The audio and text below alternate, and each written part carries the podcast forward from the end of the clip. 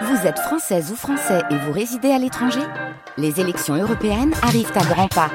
Rendez-vous le dimanche 9 juin pour élire les représentants français au Parlement européen. Ou le samedi 8 juin si vous résidez sur le continent américain ou dans les Caraïbes. Bon vote France Musique.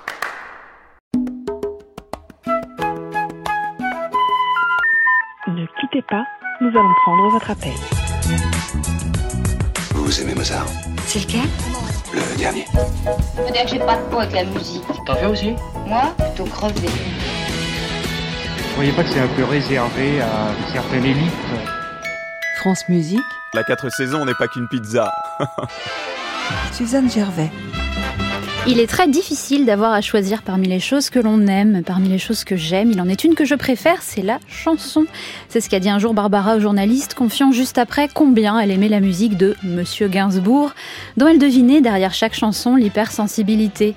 Hypersensible, provocateur, arriver à sortir des définitions, faire le pied de nez au carcan n'est pas donné à tous les artistes, quand bien même leurs choix musicaux, cinématographiques ou théâtraux mettent en avant ces oscillations intérieures. Notre invité l'est, assurément, sensible, voire hyper même si beaucoup l'arrangent du côté intello. Jeanne Balibar est comédienne, chanteuse et mélomane.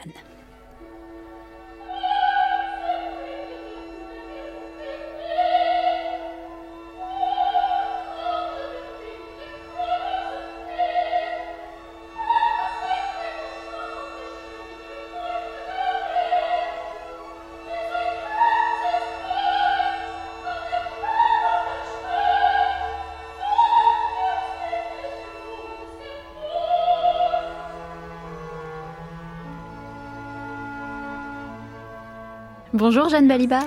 Bonjour. On commence ce petit voyage musical ensemble en plein air, dans les bois avec l'appel de l'oiseau de Wagner, c'est un extrait de Siegfried, et la voix cristalline de John Sutherland sous la direction de Georges Solti, enregistrement de 1964. Vous aviez confié en interview euh, que vous aviez le goût des activités en plein air. C'est ce côté champêtre peut-être qui vous plaît dans cet air précisément? Euh, alors, en- fait, pas du tout. Parce qu'en fait, euh, j'ai découvert euh, cette ère euh, quand j'ai eu la chance d'assister à plusieurs années de suite au ring à Bayreuth. Parce que c'est l'homme avec lequel je vivais, qui, Frank Castorf, qui avait fait la mise en scène. Et on peut pas dire bon parce que Siegfried avant c'est pas une œuvre que je connaissais. Je m'étais pas spécialement passionnée pour ce moment-là du, du, du ring, enfin de, des Nibelungen. Et, et je hum, j'ai découvert Siegfried dans sa mise en scène à lui qui, qui rendait l'œuvre moins. Enfin, jusque-là, je la trouvais un peu ennuyeuse, mais dans sa mise en scène, tout d'un coup, elle devenait folle. Et ce moment de l'oiseau euh, m'a complètement transportée. Or, euh, dans cette mise en scène, ça se passait à Alexanderplatz, cette scène, et Et on pas est du, loin pas du du côté Palais Chaud dans les bois, voilà. Je vois. Quand est-ce que vous avez commencé à chanter? À chanter, euh, vous voulez dire euh, dans, dans la vraie vie ou sur une scène? Dans la vraie vie Dans la vraie vie, euh, toute petite, petite, petite, euh, comme je le dis dans, dans une euh, des chansons de mon disque, euh, dans les voitures, quand j'étais petite avec mes cousines, on chantait énormément, énormément, énormément. Et c'est marrant, j'ai un autre souvenir d'ailleurs avec mon grand-père euh, maternel, où j'étais à l'arrière et je chantais, je chantais, je chantais. Il m'avait dit, mais dis donc, t'as un sacré répertoire. J'apprenais, enfin, je retenais beaucoup de chansons quand j'étais enfant. Ça, c'est dans la vraie vie et dans votre euh, métier. Est-ce que vous sauriez dire comment peut-être le chant a pu modifier votre rapport à votre voix parlée? Votre voix de comédienne, est-ce qu'il y a eu un- une incidence ou Oui, oui, je saurais tout à fait le dire. Euh, la vérité, c'est que j'ai totalement raté ma vocation et que je suis totalement passée à côté de ma vie. Parce que ce que j'aurais voulu faire, enfin, ce que j'aurais dû faire, c'est chanteuse lyrique. Mais, mais ça n'a strictement aucune importance dans la mesure où je pense qu'on fait sa vie avec euh, les vies qu'on n'a pas faites. Et donc, la musique, c'est tout de suite inscrite très, très fortement euh, dans mon jeu d'actrice. C'était même euh, au début, quand j'ai commencé le théâtre, au cours Florent, après au conservatoire, un, un défaut. Il fallait que je lutte contre cette manie de transformer tous les textes en, en chanson, en, fait. Et j'ai eu la chance de rencontrer. Euh, je me faisais la réflexion hier avec un ami. Moi, j'ai eu la chance euh, démente de rencontrer cinq grands génies euh, artistes pédagogues dans ma vie. C'est énorme.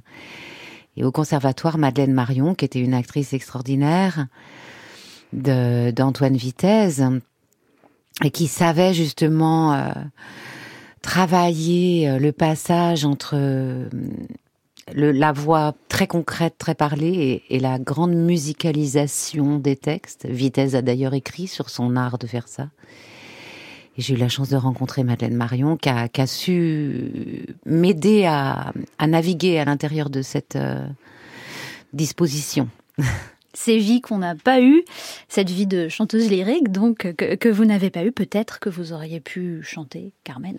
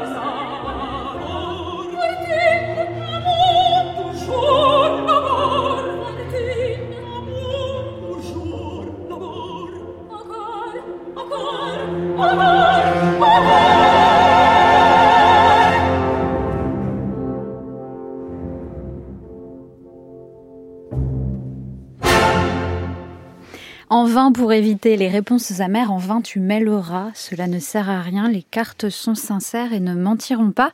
Nous sommes en plein troisième acte de Carmen, interprété ici par Tatiana Troyanos. Nous sommes dans les montagnes, dans le repère des contrebandiers et la tension monte. On tire les cartes pour lire l'avenir. Alors j'ai trouvé cette citation d'un certain Nietzsche, grand défenseur de la musique de Bizet, qui a dit Cette œuvre vaut pour moi un voyage en Espagne. C'est un exercice de séduction irrésistible, satanique ironiquement provoquant. C'est ainsi que les anciens imaginaient Eros. Jeanne Balibar, est-ce que c'est toute la réflexion sur l'intime, sur la passion et le drame amoureux qui vous plaît dans Carmen? Oui, euh, tout à fait. Je peux pas entendre ce air sans pleurer, par exemple. C'est étrange. Euh, mais c'est aussi parce que je vous ai demandé de passer cet extrait parce que je l'ai entendu Tatiana Troyanos quand j'avais trois ans au Teatro Massimo à Palerme. En fait, mes parents m'avaient emmené en vacances et puis elle, elle, elle passait et ils voulaient absolument la voir et ils se sont dit on peut pas laisser la petite de trois ans à l'hôtel toute seule. Bon, tant pis, on va l'emmener, elle, elle dormira. Et puis j'ai pas dormi une seule seconde et, et euh, je crois que je, je me souviens en fait de cette représentation. Je suis pas complètement sûre parce que c'est possible que ça se soit mêlé à d'autres souvenirs d'opéra. Non, plutôt à d'autres souvenirs parce que je me vois avec mon père en train d'aller voir la fosse d'orchestre, les musiciens. Bon, est-ce que c'est vraiment jour-là? Parce que je l'ai fait après beaucoup avec mes parents. Euh, la musique classique étant un, un lieu d'amour très très fort euh, dans le trio que je forme avec mes parents. Mais euh, je pense en effet que, que ce lieu de Eros et Thanatos, hein, pour aller vite et dire droit au cliché, euh, c'est en effet euh, la, la, la, source de, de mon lien à, à Carmen, mais peut-être à l'opéra en général d'ailleurs. Parce que dans l'enfance, j'avais beaucoup de, de 33 tours que mes parents m'achetaient au puce avec des, on allait spécialement au puces, mais quand j'étais toute petite, petite, 3, 4, 5 ans, acheter des 33 tours avec des extraits d'opéra en français, il y avait ça à l'époque. Mm. Et euh, j'avais euh, Tosca, Rigoletto. En français. En français, ouais, mais chanté par de très grands. Oui, oui il y avait des Gabriel Baquier, tout ça. Et bah à chaque fois c'était ça, hein, l'amour et la mort. Et la jalousie. Je crois que l'opéra pour moi euh, est très très lié à, à la passion de la jalousie et que ça me parle. Tatiana Troyanos, les, les grandes chanteuses lyriques comme ça, c'est vous fascine. Vous avez, euh, vous nous avez dit en préparant l'émission si euh, c'est pas possible de trouver euh, l'enregistrement avec Troyanos, nous prendrons Calas forcément. en vous excusant presque. ouais. Bah ça c'est c'est une veine de de mon goût artistique. c'est la transe tragique. Euh, c'est une veine avec laquelle je suis toujours obligée de me battre pour pas y retourner toujours. Donc, par exemple, ce disque que je viens de faire d'ici là tout l'été, clairement une, un, un, un, moment où j'avais besoin de sortir de ça. Mmh, un anti... Euh... Un anti-trans tragique. euh, mais mais c'est, c'est une veine de, de moi, oui, de ce que, de ce que je cherche dans, en art. France Musique, Suzanne Gervais.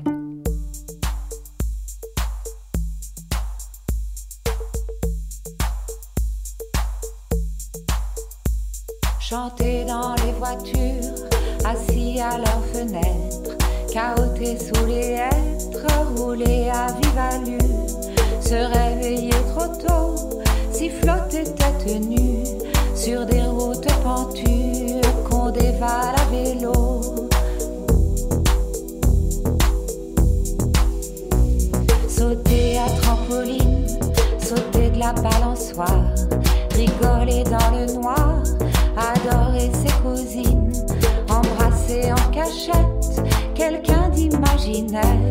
sur l'oreiller lunaire.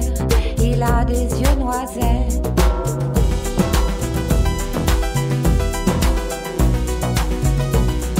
un un inventaire de petits plaisirs dans Encore Encore. Jeanne Balibar a un extrait de votre nouvel album. D'ici là, tout l'été, il sort le 9 juin. Comment est-ce que vous construisez un album, l'ordre des chansons? Est-ce qu'il y a une narration un petit peu sous-jacente à laquelle vous pensez ou pas spécialement? Une trame peut-être? Alors, euh, je pense qu'il y a une narration sous-jacente, mais qu'elle est inconsciente, enfin en partie. Euh, là, c'est le mixeur euh, du disque, Boris Wilsdorf du groupe euh, Einschützen de Neubauten, qui, qui, a, qui a trouvé l'ordre. Et moi, je savais pas que c'était lui. J'ai dit, mais qui a fait cet ordre Génial? Et d'une certaine manière, c'est normal que ce soit le, le, le mixeur, finalement, qui trouve l'ordre. Mais enfin, oui, il y a un fil quand même dans le disque.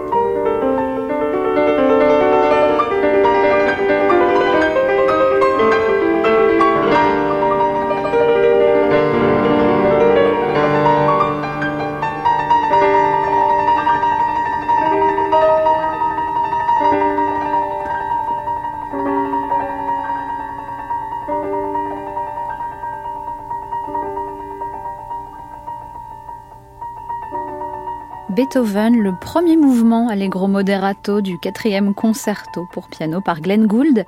Leonard Bernstein dirige le New York Philharmonic. Nous sommes à la fin du mouvement, une parenthèse, en pleine cadence virtuose du piano. Ce sont ces minutes, c'est cette cadence précisément, Jeanne Balibar, que vous vouliez entendre avec nous aujourd'hui? Pas tout d'un coup, je me demande en fait. si c'était ce passage-là C'est possible, mais j'ai oublié pourquoi. en tout cas, pourquoi ce concerto?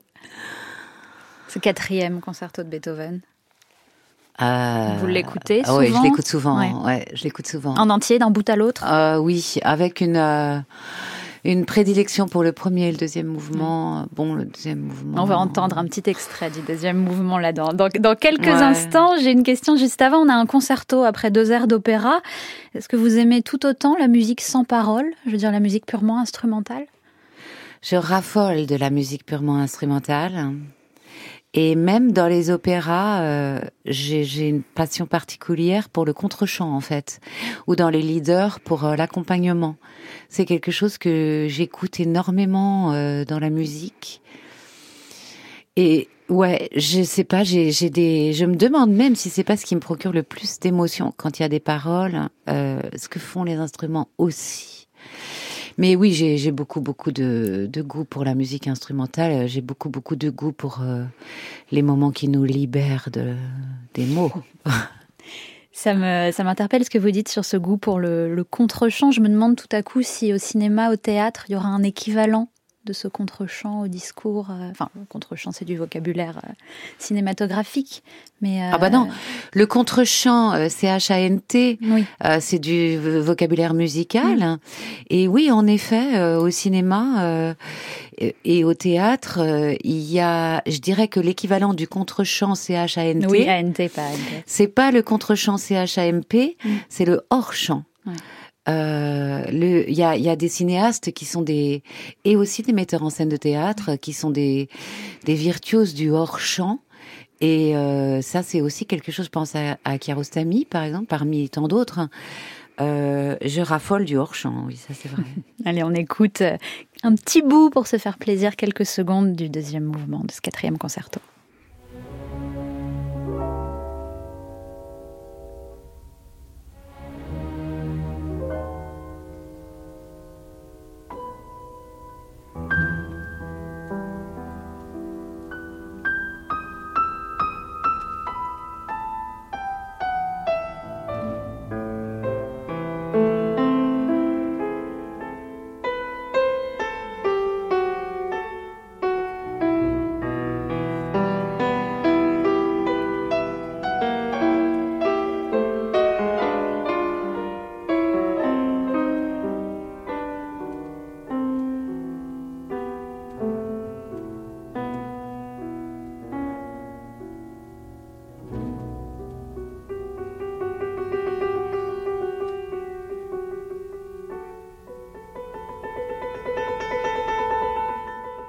On devinait la voix de Glenn Gould au début de cet extrait du deuxième mouvement du quatrième concerto de Beethoven.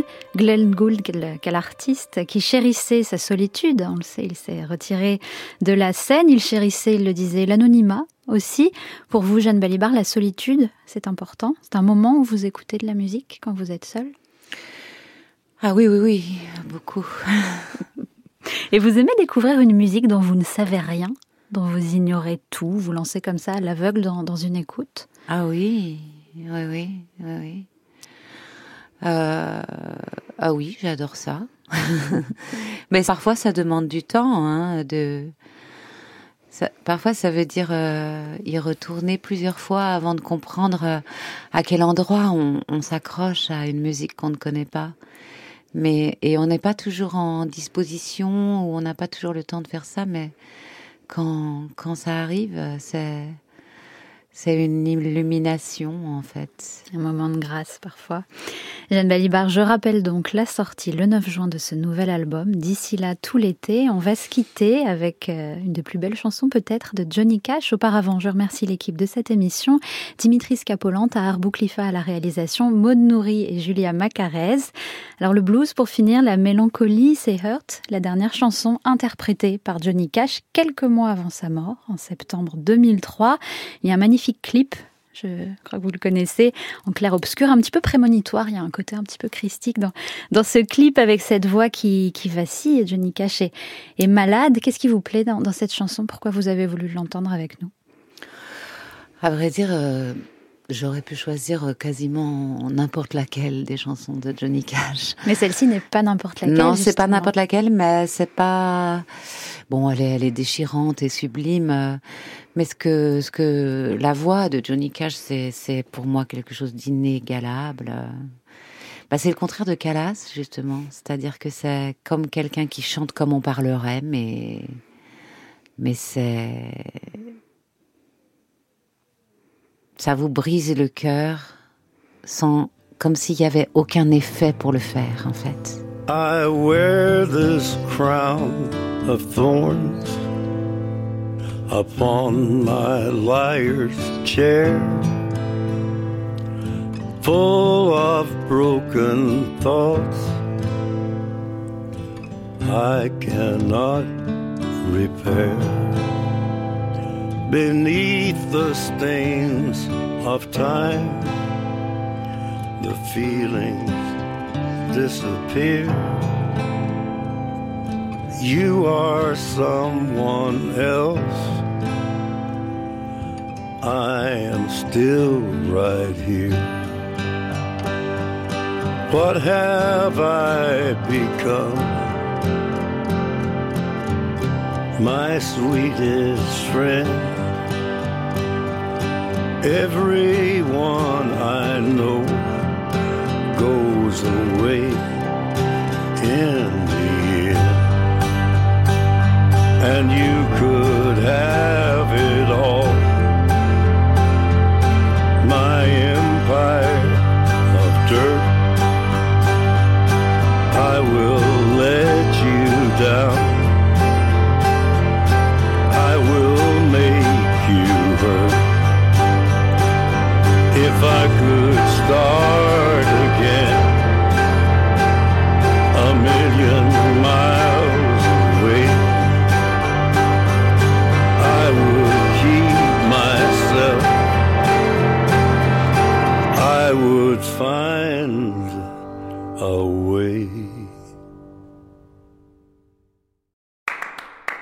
réécouter sur francemusique.fr.